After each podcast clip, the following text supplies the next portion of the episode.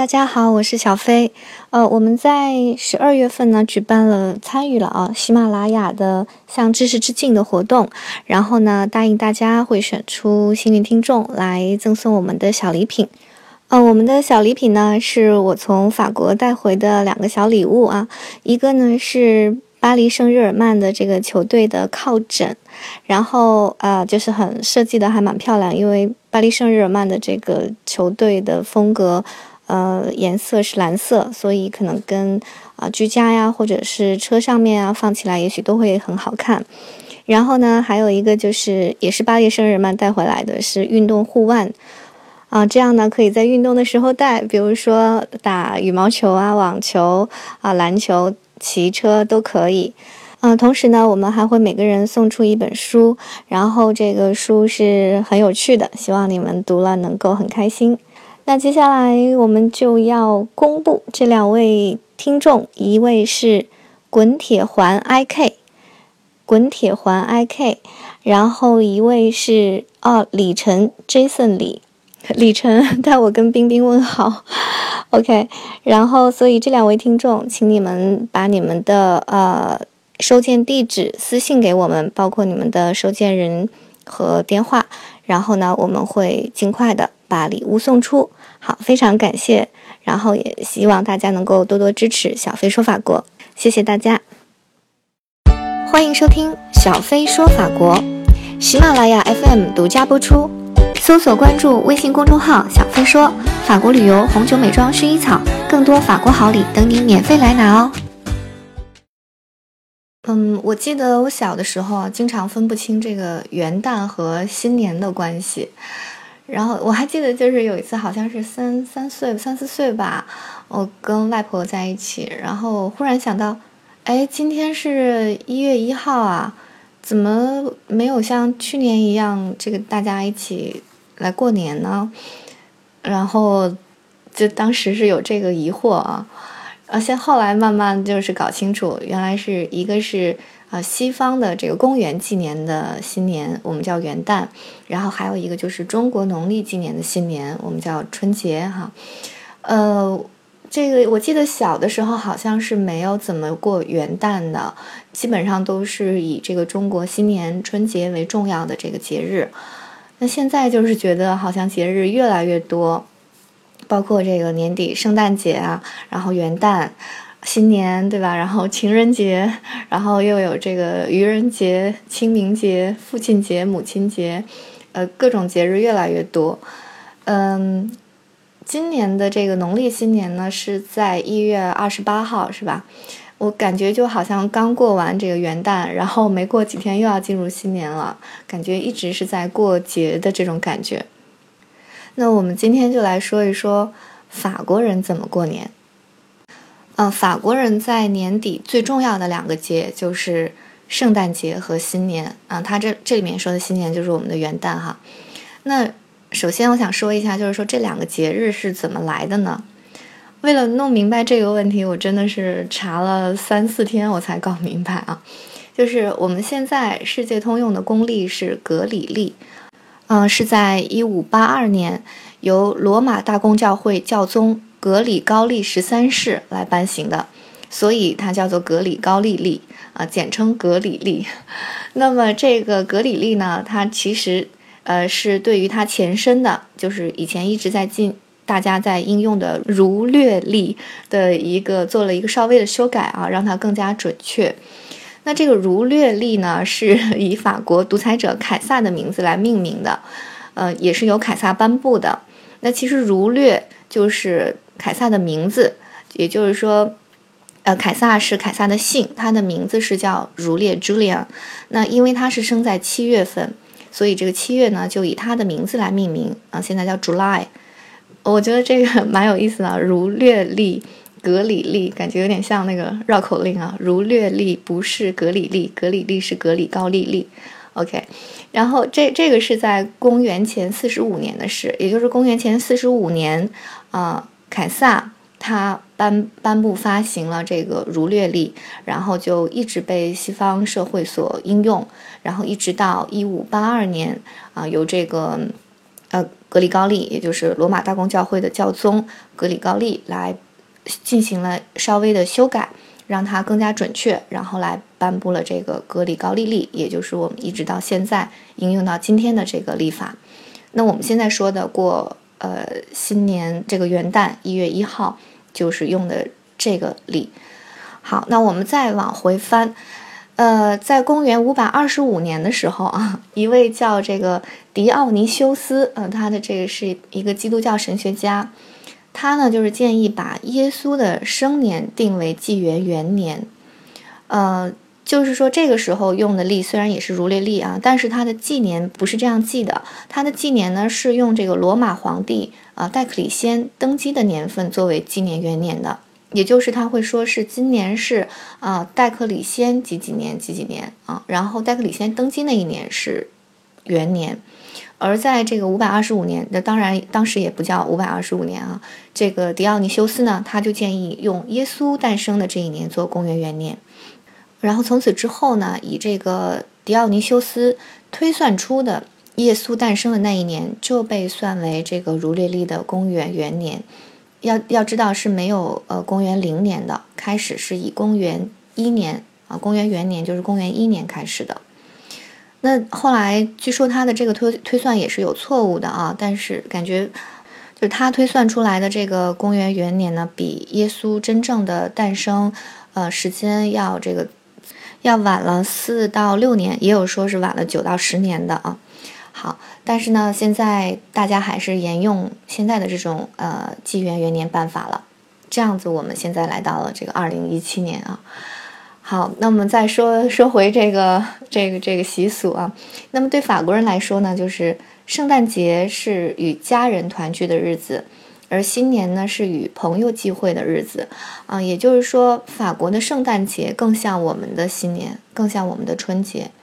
那。圣诞节也好，新年也好，这个放假是怎么放的呢？它跟中国不一样。法国这个各种节日的放假都是只有一天的假，嗯，也就是说，圣诞节放假只有十二月二十五号那一天放假，然后一月一号呢，这个新年也只有这一天放假。但是呢，大多数人他们会把自己的年假用起来啊，因为法国人他们有很多的年假，那他会自行安排啊。我我拿一天或者是几天的假，然后再接上这个，比如说正好碰上周六日，这样就可以有呃，甚至是一周的这个放假时间了。但如果说像比如说今年的圣诞节，这个二十五号它是一个周日，呃，那也没办法，也不会说给你再挪出来一天。那碰到今天是周日就是周日了。但是我一直觉得这是一个很好的办法，因为它可以不用全国统一放几天假。这样的话就可以让每个人根据自己的需要来进行安排，所以我觉得这样也许能够错开一点点的这个假期的交通高峰啊，或者说啊旅游景点的爆满啊，大家可以根据各自的需求来调整自己的时间。嗯，好，那再说回这两个重要的节日啊，呃，圣诞节和新年他们是怎么过的呢？呃，其实法国人跟中国人一样，过节一个最最重要的内容。当然是必须是吃，也就是特别是圣诞节啊，因为等于说法国最具代表性的美食在圣诞节都会登场。那他是这样安排啊，前菜一般呢都会有这种牡蛎啊或者鹅肝、鸭肝。这这个法国人吃牡蛎，它跟中国不太一样，它都是吃这个鲜牡蛎，也就是牡蛎是新鲜的、活的，它不不再去蒸。那这个时候呢，里面是配上这个柠檬汁啊，要么还可以自己做一些，呃，洋葱洋葱汁啊撒进去，所以配着这个 里面的一点海水一起吃下去，嗯，非常的鲜，非常的美味。然后这个鹅肝和鸭肝呢是配这个嗯烤的一种小面包，或者说不用烤，直接的这种粗粮面包就可以直接吃。那这个时候呢，这种前菜它要配一些干白葡萄酒。嗯，比较呃出名的搭配，比如说像雷司令啊、黑司令，然后 Muscadet，呃 s u n s e t 这些，然后呃这这些，呃我们在我们的这个微信公众号上面可能会写出来这篇文章，大家可以看到相关的这个酒标是什么样的，然后这个酒名是怎么样的。好，那还有专门配这个鹅肝的甜酒啊，嗯，特别是阿尔萨斯还有一种叫做呃 v a n d a l s a s v a n d a n 是 d a c t i v 它就是比较更久一点才，甚至是有点呃发出腐的霉菌的这种久一点采摘的呃葡萄来酿的酒，所以就会很甜。这种甜酒啊是配鹅肝吃起来法国人非常喜欢，可能比较解腻啊，然后又有甜的味道。也他们鹅肝上也会配，有的时候配一些果酱啊，也是有甜的味道。好吃完这个前菜呢，然后就是主菜。那么主菜呢是基本上每一家都会不一样，但是呢，法国人是很少像美国人一样在圣诞节吃火鸡的啊，法国人很少有这个习俗。那法餐的主食的这种菜品非常的丰富，这个时候呢又要配这个主菜的酒。那一般这个禽肉类主菜呢会配红酒，主菜之后就是奶酪。然后奶酪一般也是会配着这个面包一起吃啊。法国有非常多的奶酪，然后各各种各种味道的。然后最后呢，奶酪之后呢是这个甜品。呃，有一种在法国圣诞节期间的甜品啊，叫做木柴蛋糕。那据说呢，这个也是来源于宗教的一个说法哈，就是圣诞节呃很可能是来自于这个太阳神的节日，就不是。不是基督教的节日啊，是外异教的太阳神的节日，或者说是冬至日。那在这一天呢，大家会放一个特别长、特别粗，呃，特别我为什么要笑呢？特别耐烧的一个木头啊，一般是可以烧呃六天以上。这样呢，保持这个燃烧的时间，连续燃烧的时间越长，表示呢，在这个新的一年里越幸运，越得到更多的幸运。那么是到了十九世纪中。啊，这个爱吃的这个法国人呢，就把这个习俗烧木头的这个习俗呢改成了吃，把这种呃圣诞节的饭后甜品蛋糕做成了这个木柴的样子。这样的话呢，就是既保持了这个仪式的意义啊，又不用去真的砍一根这么长的这个木木柴来烧。嗯，好，这个就是木柴法国特有的这个圣诞节木柴蛋糕啊。那吃完这个甜品呢，就是这个饭后咖啡时间。然后一般这个准备的这个主人就会问大家有多少人喝咖啡，然后多少人喝茶。法国人也很喜欢喝茶，然后各种茶，然后之类的。然后大家就纷纷举手，好，然后主人就根据这个有多少人喝这个咖啡，有多少人喝茶，有多少人喝不加咖啡因的咖啡，有多少人喝什么茶，然后就就去准备了。嗯，所以呢，这个就是整个这个吃的过程哈，圣诞节吃的。